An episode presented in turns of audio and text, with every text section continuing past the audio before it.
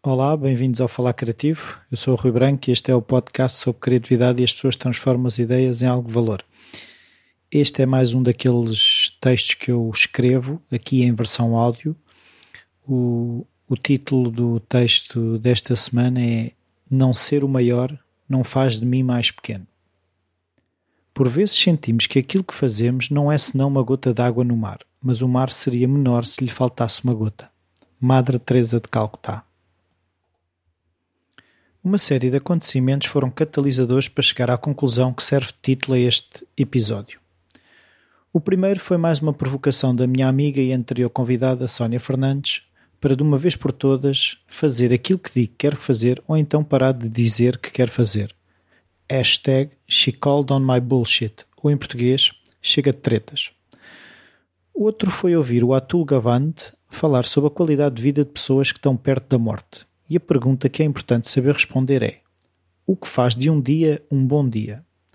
Pode ser muita coisa, mas por vezes é bem mais básico do que aquilo que eu pensava antes de me fazer essa pergunta.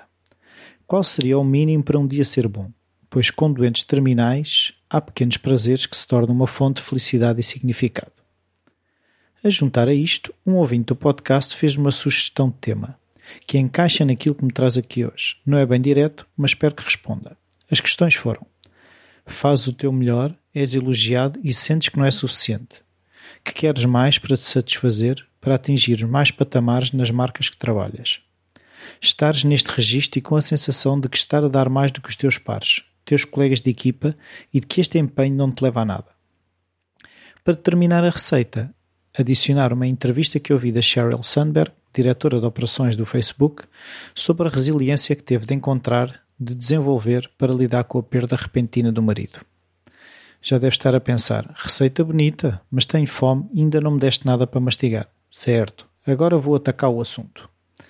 As provocações certíssimas da Sónia confrontaram-me com uma série de mentiras que me tenho contado e que acabo por passar para fora de que como que ser, quero ser um grande comunicador, organizar um evento do Falar Criativo ao vivo, ser uma referência em termos de podcast em Portugal, como dizia o Zena Paz 2000, na música Baum, andar nos copos com os artistas, quer subir à primeira divisão da vida social. Ser o maior, ser tão grande como aqueles que entrevisto. Maior ainda, ser tão famoso que as pessoas pedem para tirar selfies comigo. O problema é que, na verdade, isso tudo não sou eu. Não que não me possa tornar, mas a que custo? E será que é isso mesmo que quero? O fazer o falar criativo ao vivo é algo que gostava, mas apenas para conhecer as pessoas que me ouvem, saber quem são e sentir que aquilo que faço liga a outras pessoas, que dessas partilhas algo poderia surgir que melhorasse a vida de outros. Tudo o resto, na verdade, não é algo que busque. A minha resposta, o que faz um dia, um bom dia, é bastante simples. Passear na natureza. A praia no inverno, o campo na primavera ou o fim do dia no verão. Ler e passar tempo com aqueles que me são próximos. Logo, por que razão acho que preciso tudo o resto que enunciei como objetivos?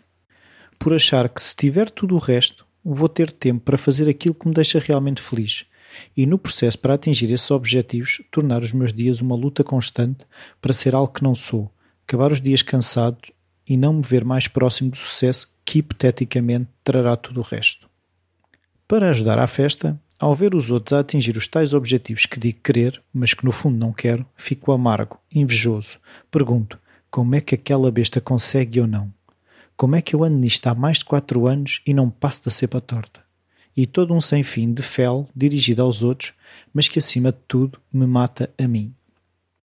Já referi que o objetivo é sermos todos a melhor versão de nós próprios, mas a questão crucial é saber que versão é essa pois por vezes acabamos a embarcar num barco que vai para um sítio muito interessante, mas que a nós não nos interessa nada. Há pessoas que nasceram para andar na ribalta, ganham a vida nas festas a que vão, adoram sair à noite, conhecer pessoas novas todos os dias, mas eu não sou assim, nem quero ser. Doloroso é só ter chegado a essa conclusão agora. Sou de voltar ao meu casulo ao fim do dia, de sair, conhecer pessoas, mas sobretudo aprofundar relações com aquelas pessoas que já conheço. Ler, Ler é o meu paraíso, o meu refúgio. Talvez por temer não saber, de achar que nos livros encontrarei as respostas a que preciso, que encontrarei a vida que quero ter. Mas sem a ação, nada, nadinha acontece ou muda.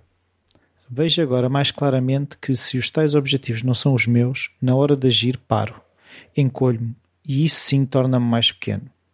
A tal falta de ação que me queixo, me culpo, está enraizada na sabedoria que o meu corpo tem de reconhecer as ações necessárias para concretizar os projetos que não são para mim, que no fundo, no fundo, não são aquilo que me vai fazer chegar ao fim dos meus dias tranquilo, gozando a praia, as leituras e os momentos com aqueles que amo. A sociedade quer nos fazer sentir que só sonhando em grande, em gigante, é que seremos aceites e por isso felizes. Que todos podemos ser maiores, mas poder não significa querer. A possibilidade que todos temos de ser os maiores tornou-se numa obrigação, deixou de ser só uma possibilidade. Não estou a dizer que nos devemos resignar, borrifarmos no nosso crescimento, mas não devemos fazer nada por sentirmos a obrigação de ter de ser o que não queremos ser. Queres ser famoso, força nisso. Queres ser rico, força nisso. Mas tenta perceber por que razão queres e poderás chegar à conclusão que talvez não seja muito, que não tens de levar a vida cansada e amargo para então, um dia, quem sabe, ser feliz. Quando não achamos que estamos a ser reconhecidos pelo nosso trabalho, é porque o estamos a fazer à espera de aprovação, não simplesmente por gostar do que fazemos. E mesmo quando achamos que os outros não se esforçam tanto como nós, é porque não temos a certeza se nos deveríamos esforçar tanto. O Michael Jordan, basquetebolista, o Salvador Dali, o Frank Lloyd Wright, nunca fizeram mais ou menos por acharem que os outros esperavam isso deles. Fizeram-no pelo amor que tinham ao que faziam e pelo amor de se superarem, de evoluírem. Se a motivação fosse externa, cedo tinham parado, desistido. Esse motor emprestado, que é o que os outros esperam de nós, a qualquer momento nos pode ser retirado. Não é nosso. O Pierre Weil, educador e psicólogo francês, tinha um conceito muito interessante, o dos mutantes, pessoas que pensam globalmente e agem localmente. Eu, ao querer ser o maior para poder atingir os tais objetivos que não eram meus, tornei-me antítese. Pensava localmente, o meu umbigo, usar o podcast como forma de me sustentar e agia globalmente, difundindo os exemplos de outros para o mundo através desse megafone que se tornou a internet. Se penso localmente, torno-me limitado na percepção que tenho do mundo e dificilmente acrescento valor à vida de alguém.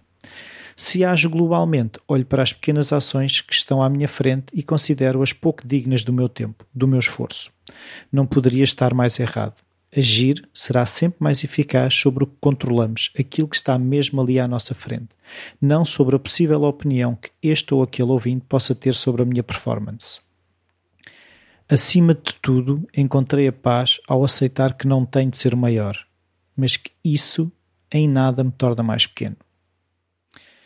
Aqui fica mais este texto em versão áudio se gostaram, podem enviar uh, e-mails para o rui.falacativo.com. Como sempre, podem ser, uh, como sempre, podem sempre passar pelo iTunes, deixar as vossas avaliações, uh, as vossas críticas. Eh, outra vez, está, está bom. É mais fácil quando estou a ler. Sou, não sei se sou mais eu, se sou menos eu, mas fica aqui esta ideia de desistir de ser o maior.